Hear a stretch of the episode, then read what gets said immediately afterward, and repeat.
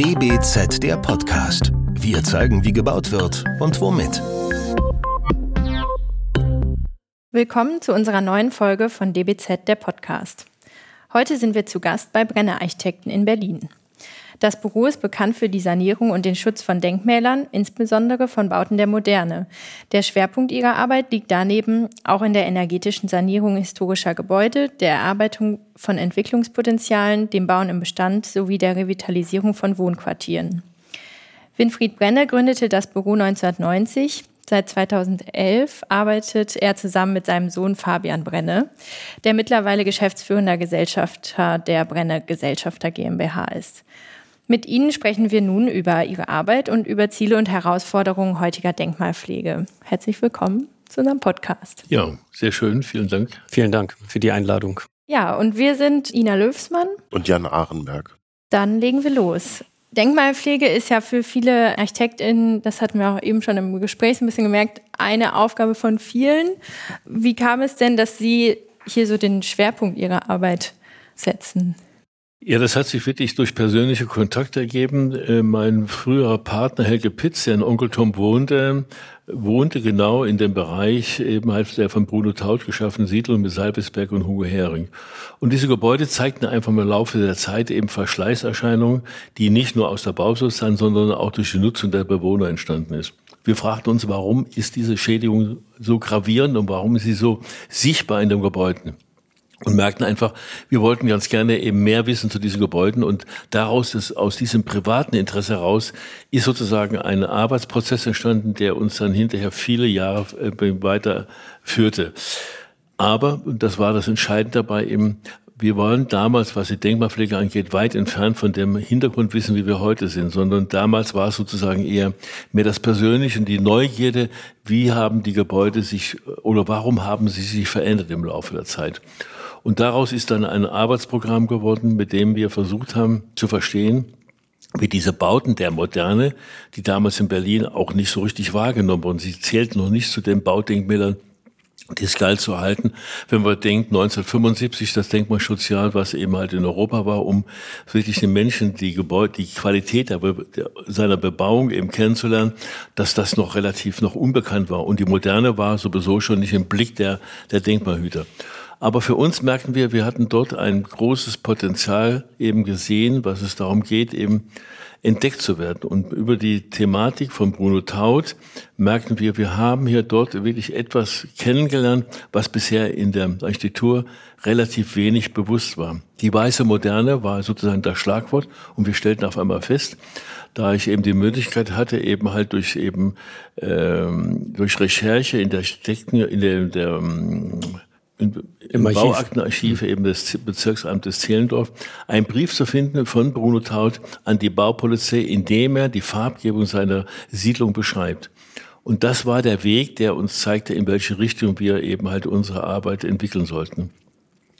Und hierbei zeigte sich auch genau die Thematik, die eben halt uns verdeutlichte, warum diese Schädigungen bei dem Gebäude eingetreten sind, weil eben die Benutzer nicht in dem Moment die Rahmenbedingungen, die Bauphysik eines Gebäudes eben berücksichtigt haben und die Schäden eben durch falsche eben aufgesetzte Farben, die bauphysikalisch zu Schäden ein Gebäude führte. So stiegen wir ganz persönlich eben halt über diesen Weg das Thema Bewahrung, Bestandssicherung, Pflege von denkmalgeschützten Gebäuden ein. Sie sind ja jetzt zwei ähm, Generationen in diesem Büro.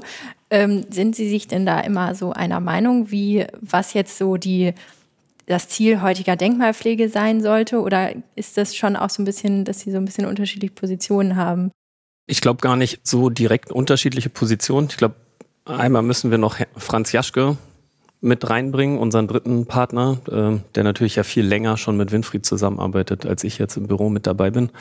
Ähm, und das war eher so per Zufall, dass ich zum Büro gekommen bin, aber wir dann doch relativ schnell eine große Schnittmenge an Interessensfeldern festgestellt haben, auch bei der Arbeit, äh, neben Pri Privatleben quasi oder Vater-Sohn-Beziehung. Ähm, dass es, glaube ich, gar nicht so Themen gibt oder Abgrenzungen, was jetzt seins oder meins wäre in dem Sinne, weil ich glaube, eher geht so ein bisschen um die Methodik, die wir so ähm, ja eigentlich von der wir immer lernen bei Winfried oder auch quasi vom, vom Büro selbst, wie versucht wird, an die Aufgaben heranzugehen.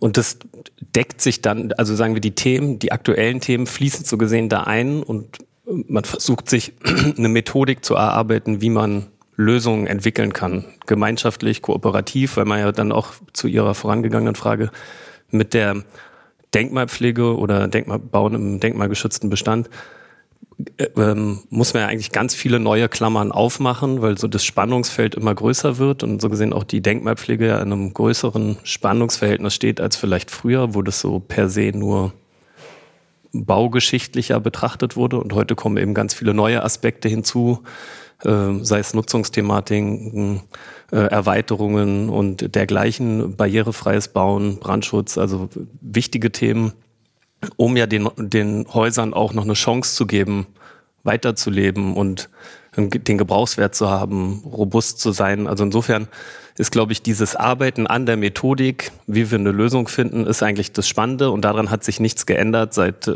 40 Jahren ist so gesehen, das Handwerkszeug ist irgendwie das Gleiche. Vielleicht haben sich die, die Toolkits äh, über Computerprogramme und äh, ähm, ja, äh, Untersuchungsmethoden, sei es im Labor oder auf der Baustelle oder sonst wo. Das hat sich geändert und das ist natürlich eine super Bereicherung, das zu haben, ähm, bis hin zu BIM oder irgendwelche Datenerfassung oder Datenbanken.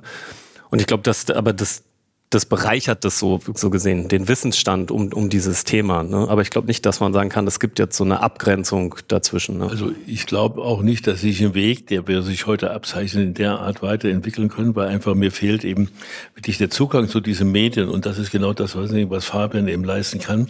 Wie versteht man eben halt das zu transportieren, das, was sozusagen wir erarbeitet haben, in eine neue Form. Wie kann man die Tools eben aufarbeiten? Und dieses Spektrum ist in den letzten Jahren extrem breit geworden. Und dazu braucht man einfach genau eben die Reservoirs. Und da bietet auch die Technik heute eben viele Möglichkeiten, die, wo wir gearbeitet, das war alles analog. Wir haben eben halt in keiner Weise irgendwo einen Computer gehabt, sondern das war alles eben wirklich, der Zeichenstift war das entscheidende Medium eine äh, Fotogrammetrie gab es zwar, aber das war eben universitär für den Alltag, mit dem wir zu tun haben. Und ich merke man, das ist schön, eben halt dieses weitergeben zu können, diese Grundlagen, die jetzt sozusagen in eine neue eben Phase hineingehen, um es breiter eben wirken zu lassen und die Erfahrung, die da ist, im Moment eben halt in dieser Form im bereitstellen zu können. Und ich glaube, das war eben halt das Positive, glaube ich, was dem vielleicht im Büro auch sozusagen ganz gut tut, dass es eben an der Stelle kein Endpunkt, sondern es gibt einen neuen Schritt in eine neue Richtung, die einfach die Perspektive bieten und weil eben das, was wir zu der damaligen Zeit haben, war ja relativ begrenzt im Bereich eben sehr stark im Bauten der 20er Jahre wo jetzt heute sich in den letzten Jahren enorme Entwicklungen gegeben hat, wo wir eben relativ breite äh, Gebäudebestände eben betrachten haben, ob das Theaterbauten sind, Museumsbauten sind, Sch Schlösser, die genau diese Tiefe benötigen, dieses Instrumentarium, die Information, wie gehe ich mit der Information um. Und ich glaube, das ist ein positives Bild und deswegen freue ich mich darüber, dass er dieses wahrgenommen hat und mit eben halt mit Franz Jaschke gemeinsam eben halt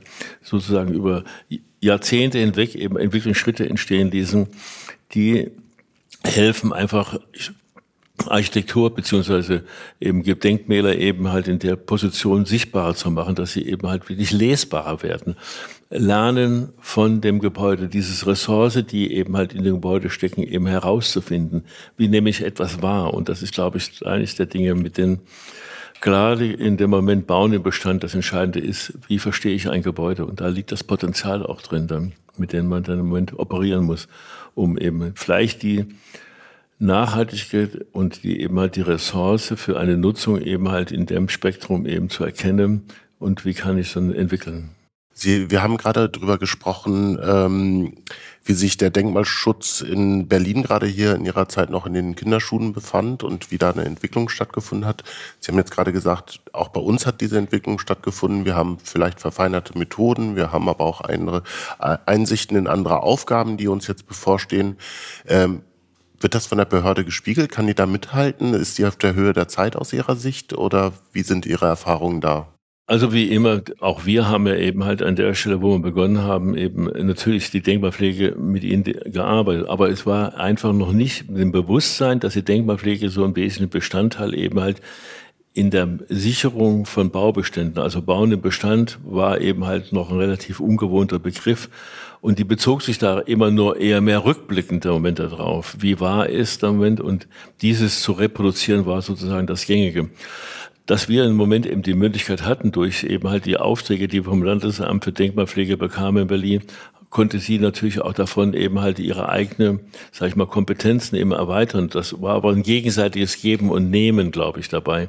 Weil sie musste das ja hineintragen in die Politik, dass die Politik erkannte, okay, wir brauchen eben halt an der Stelle eben halt die, äh, das Fachpersonal, was nötig ist, diese Projekte zu begleiten. Und dass sie eben halt an der Stelle auch zeitlich immer wieder in der Lage waren, eben die Fragen zu beantworten, die anstanden bei der Diskussion über Denkmalpflege. Und da denke ich, hat man gegenseitig von profitiert und auch da von der Verbreiterung des Wissens, weil dort in dem Moment wir auch merkten, Architekten haben ein anderes Bild von der Entwicklung der Bauten als Menschen Kunstregion zunehmen. Und dann kam auf einmal hinzu der, ein Restaurator, der bis dato relativ wenig in dem Bereich in, in dem Bauen Bestand uns bewusst war, sondern wir haben unsere ersten Arbeiten weit entfernt von äh, Baurestauratoren gemacht. Das haben wir selbst uns angebaut. Und da ist über diesen Weg eben dann gemeinsame Schrittfolge entstanden, die das Gebäude wirklich auf eine vollkommen neuen, äh, sage ich mal, Perspektive und Tiefe betrachten konnten, die uns halfen, bestimmte Gebäude sozusagen erst zu verstehen und sozusagen das die Kompetenzen, die da sind, im Moment auch in die Politik reinzutragen, weil die waren oft vorgestellt oder die waren in der Art, dass man kurzfristig eben solche Gebäudebestände ohne umfassende Untersuchung eben wieder sichern konnte, sondern ihnen bewusst zu machen, man braucht erst vorläufende Schritte, um baulich die Maßnahmen durchführen zu können, die nötig sind, um langfristig die Gebäude zu erhalten. Sie engagieren sich ja auch beide ähm, viel in ähm, Fachgremien und Verbänden wie dem BDA oder ICOMOS, ähm, Deutscher Werkbund und ähm, Baureka äh, online hatten wir ja auch schon drüber gesprochen. Ähm, äh, welchen Teil tragen denn solche ähm, Organisationen dazu bei oder ähm, ja, da, haben, haben Sie dadurch auch erfahren, dass äh, sich irgendwie die öffentliche Meinung zum äh, Thema Denkmalschutz im Laufe der Zeit verändert hat oder auch in Fachkreisen? Also ich glaube ähm, eher im, im, im, Fachkreis, doch vielleicht noch nicht in der öffentlichen Wahrnehmung, aber jetzt ähm, beim Stichwort Baureka, da merkt man schon, dass sagen wir ein, ein professionellerer, fachübergreifender oder disziplinübergreifender Dialog oder Austausch stattfindet, in dem wir auch sonst immer nur so am Rande beteiligt waren, weil wir natürlich, sagen wir so, Praktiker sind dann in dem Sinne und nicht so immer den direkten Einblick haben, welche anderen Disziplinen beschäftigen sich auch noch mit Themen rund um, der Bau, um die Bauforschung, also Geografen, Restauratorinnen und dergleichen. Ähm, oder jetzt auch das ganze Metadatenerfassung. Und das sind natürlich viel komplexere und größere Themenfelder, die jetzt noch dazukommen, die man natürlich jetzt bei einem normalen Bauauftrag, mit dem man erstmal nichts zu tun hat, aber trotzdem werden ja auch da Daten generiert und man bekommt ganz viele Daten am Anfang, um das irgendwie übers Gebäude sich ähm, äh, zu erkunden und schlau zu machen und das kennenzulernen. Und das ist, glaube ich, jetzt so ein, sagen wir, ein, ein Punkt angekommen, wo dieser Diskurs wirklich so befruchtend ist, auch in der Breite, ähm, und da so viel Austausch ist, dass das, denke ich, irgendwann hoffentlich so gesehen überschwappt, dass man auch sagt, das trägt sich auch ein bisschen mehr in die breite Masse und in dem Verständnis, dass es nicht nur so das Nischendasein Bauen im denkmalgeschützten Bestand bleibt, sondern eben auch eigentlich die Themen, die jetzt wirklich auch politisch aktuell sind, also Themen CO2-Reduzierung, Nachhaltigkeit, ähm, ähm, äh, ja, sagen wir Katastrophenvorsorge. Also es geht ja auch quasi Starkregenereignisse und sonstige äh, Extremwettersituationen mitzudenken. Und da können wir ja ganz viel lernen aus dem Bestand und da ist ja schon viel da und es geht eben dann auch wieder so gesehen um die Methodiken, die anderen verwenden, wie die uns helfen können, äh, neue Lösungen oder Antworten zu finden. Und natürlich nochmal in einem viel größeren Diskurs oder Dialog, als jetzt immer nur, wie die Architekten das für sich sehen oder andere das äh, in ihrer Schublade so betrachten. Genau. Insofern ist es eigentlich eine Bereicherung, dass das breiter und größer diskutiert wird. Ja. Sie haben kürzlich Ihr Materialprobenarchiv nach einem Forschungsprojekt der Wüstenrot-Stiftung der Akademie der Künste geschenkt. Was lässt sich in diesem Archiv finden und was war das Ziel des Forschungsprojekts? Was passiert mit dem Archiv nun? Das Archiv ist entstanden über viele Jahrzehnte, wo wir uns eben halt mit Gebäuden auseinandergesetzt haben, unterschiedlichen Zeitepochen Moment, wo wir eben vor Ort eben halt äh, von den Bauteilen Proben genommen haben, die vieles umfassten, von der Farbe über den Putz, über Steine, über ähnliche Dinge. Damals war uns gar nicht so bewusst, es war eher mehr der Versuch eben, die Elemente eben besser kennenzulernen. Auf der Baustelle ist man oft unter Zwang. Man kann eben halt diese Untersuchung nicht so detailliert durchführen, wie es eben nötig ist. Und insbesondere was auch die Farbthematiken angeht, muss versucht man ja in der Art im Moment eben halt äh, durch eben halt Untersuchungen mit dem Stereomikroskop eben wirklich die Farbgebung zu präzisieren. Und dazu braucht man wieder eben dementsprechende Unterlagen, die uns helfen, im Moment die Farben eben einzuordnen. Also wie eben nach NCS und ähnlichem oder RAL, um eben sie nutzungsfähig für die Beteiligten zu machen. Das war uns gar nicht so bewusst an der Stelle, was bei uns in unserem Büro lagerte. In Kisten aufgehoben, indem wir versucht haben, auch das genau zu beschreiben und darzustellen, wo wir es gefunden haben, wie war es zu der damaligen, bei der Fundstelle mit Datum, alles Mögliche, mit Fotografien.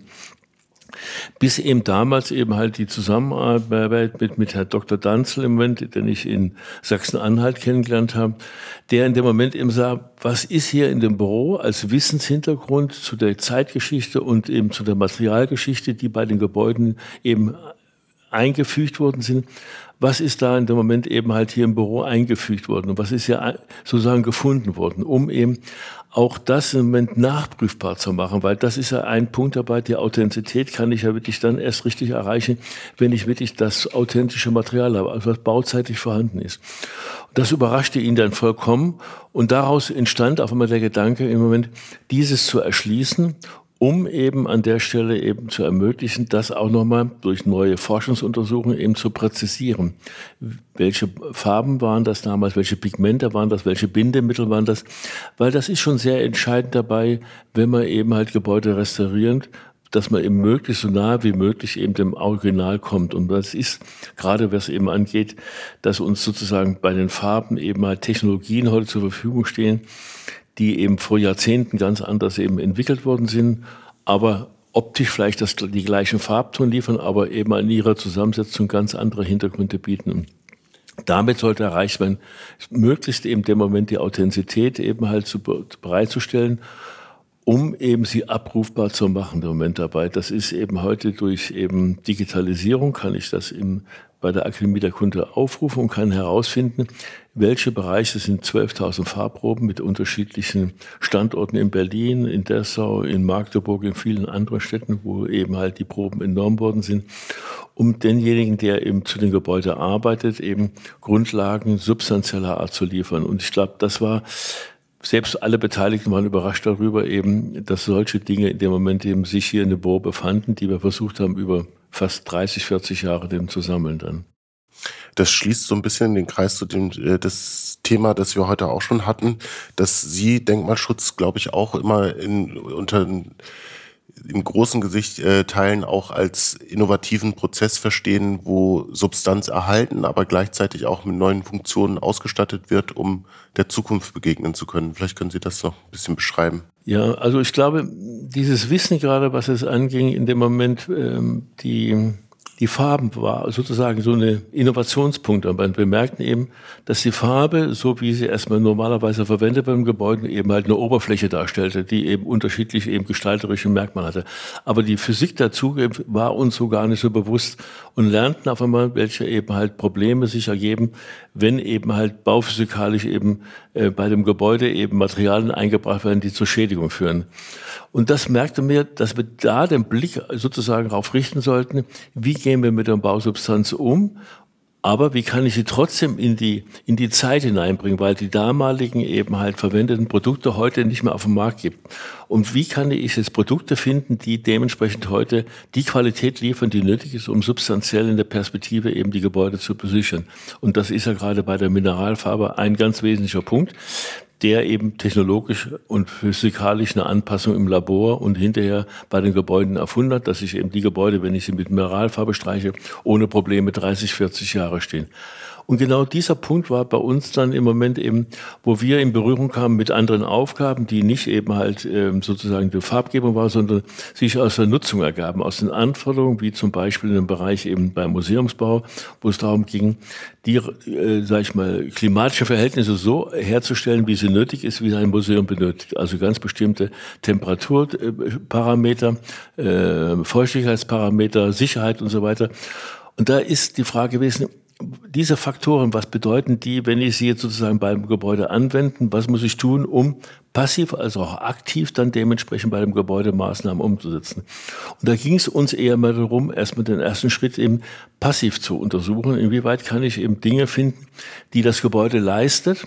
um dann im Moment eben die, daraus zu entwickeln, aha, was muss ich aktiv machen, um eben das Klima auf das Niveau zu halten.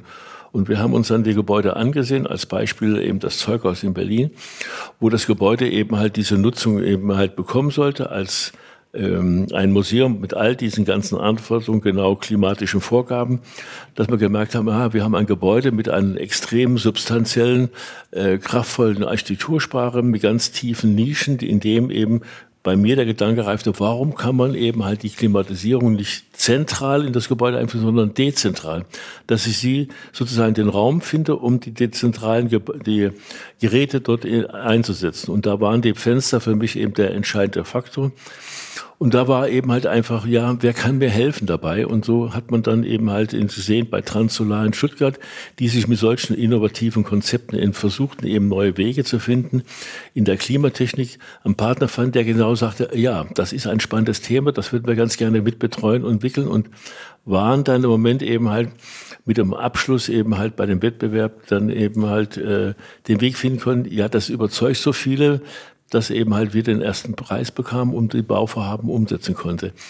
Und das ist so ein bisschen der Punkt, wo ich meine, wo wir als Architekten bisschen mehr Generalist werden sollten, um eben halt lese, aus dem Gebäude heraus zu lesen, was kann ich machen, um die Ressource, die eben mir notwendig ist, wie die Gebäudetechnik, dort unterzubringen. Das kann eben der der Fachingenieur für Klimatechnik nicht leisten, aber wir können es eben im Moment.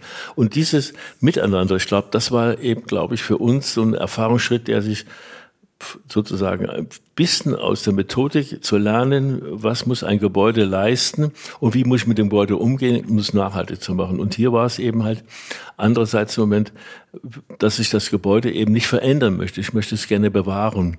Und das kann ich eben in der Art wirklich mit solchen Hilfsmitteln, die eben jetzt uns technologisch zur Verfügung stehen, kann ich erreichen, solche Gebäude in ihrer Qualität und in der Architektur eben halt möglichst nicht zu verändern und trotzdem sie in den Zustand zu versetzen, dass sie eben das erfüllen, welche Anforderungen an sie gestellt werden.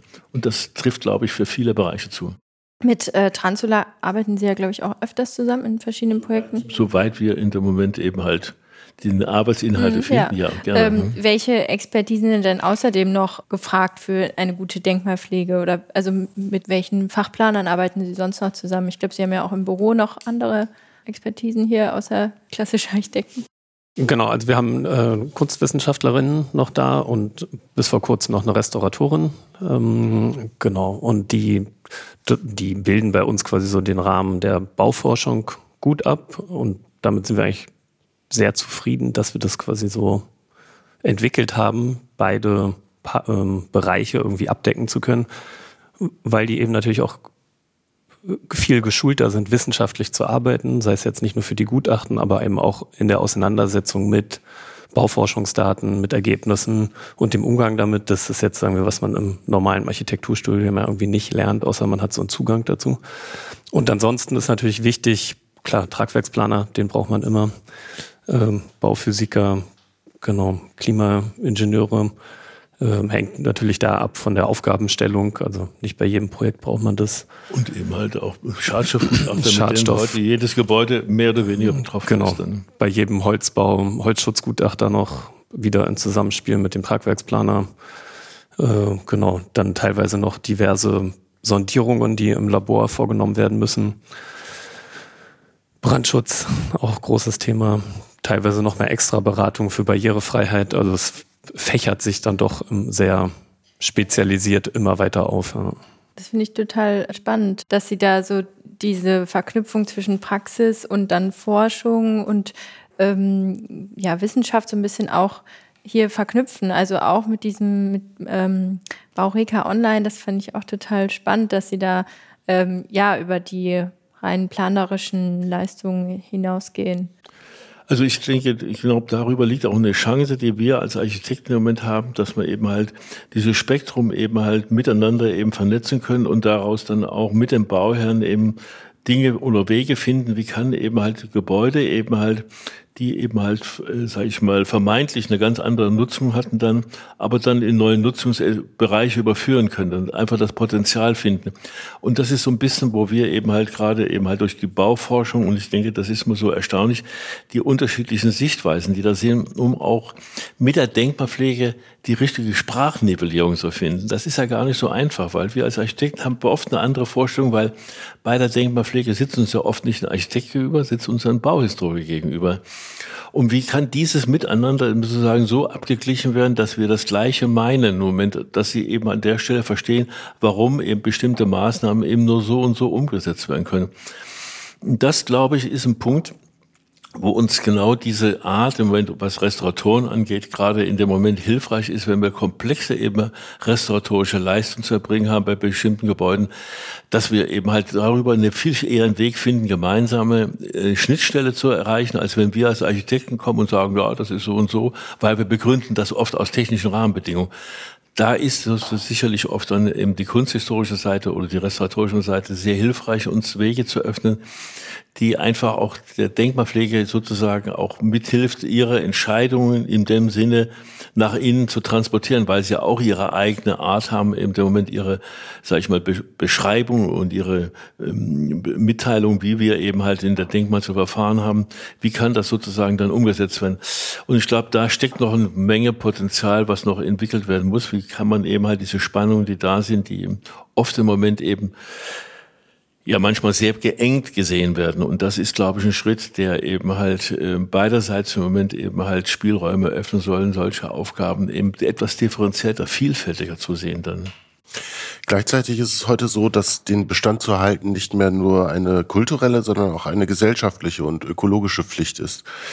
Müssen wir da nicht auch Abstriche beim Denkmalschutz machen, so wie wir in Deutschland praktizieren, um die Wirtschaftlichkeit und die Nachhaltigkeit in Einklang zu bringen? Das kann natürlich passieren und ähm, dann, ich denke, wichtig ist die, die Bewertungskriterien, um zu dieser Lösung zu kommen, dass die offen diskutiert werden und man da so gesehen abwägt im, durch äh, Variantenüberprüfung oder Nutzungsstudien, was ist so gesehen das beste Mittel oder die beste Antwort, um dieses Haus möglichst ja, äh, substanz- und ressourcenschonend in die, in die weitere Zukunft zu führen. Und ich denke, da muss so gesehen sowohl die Bauherrenschaft oder die Eigentümer so offen sein, dass dann vielleicht auch eine Lösung bei rauskommt, die sie am Anfang erstmal nicht vor Augen hatten. Und genauso muss die Denkmalpflege auch so offen sein, dass sie sich auch mit einer Lösung anfreunden, die für das Haus die richtige Entscheidung ist, aber vielleicht jetzt für das einzelne Bauteil die weniger richtige Entscheidung ist. Und das ist so ein Abwägungsprozess, den man, glaube ich, immer verhandeln muss. Also ist ja eh ein großer Verhandlungsprozess, das ganze Thema. Aber ich denke, das wird immer mehr zunehmen und man merkt das ja jetzt auch. Das Landesdenkmalamt in Berlin hat diesen äh, Solarleitfaden gerade rausgebracht. Also die, die sind ja, versuchen ja auch schon so gesehen, aktuelle Themen zu reflektieren in, in ihr Tagesgeschäft, weil das natürlich ja auch da ein Druck auf die Behörde kommt, so gesehen, weil das jetzt die, die, die Fragestellungen sind, die aktuell sind und wenn man keine Antwort darauf hat, dann, dann wird's, dann kommen halt so Zwangssituationen zustande, die halt für alle Parteien ja nicht von Vorteil sind, so gesehen. Und der Umwelt oder der Natur oder den Gebäuden ja auch nicht genutzt, geholfen ist, damit da dann nicht weiterzukommen. Ne? Vielen Dank für das Gespräch. Das war sehr spannend und interessant und wir haben viel dazugelernt heute. Wir sagen Tschüss. Ja, auch auf Wiedersehen und Tschüss. Herzlichen Dank. Tschüss. Das war DBZ der Podcast. Wir zeigen, wie gebaut wird und womit. Heute sprachen wir mit Winfried und Fabian Brenne. Sie sind Heftpartner der Juni-Juli-Ausgabe DBZ zum Thema Denkmalpflege. Der DBZ-Podcast wird wie immer von unserem Tonmeister Lynn Meisenberg abgebüscht. Mehr Informationen gibt es auf dbz.de.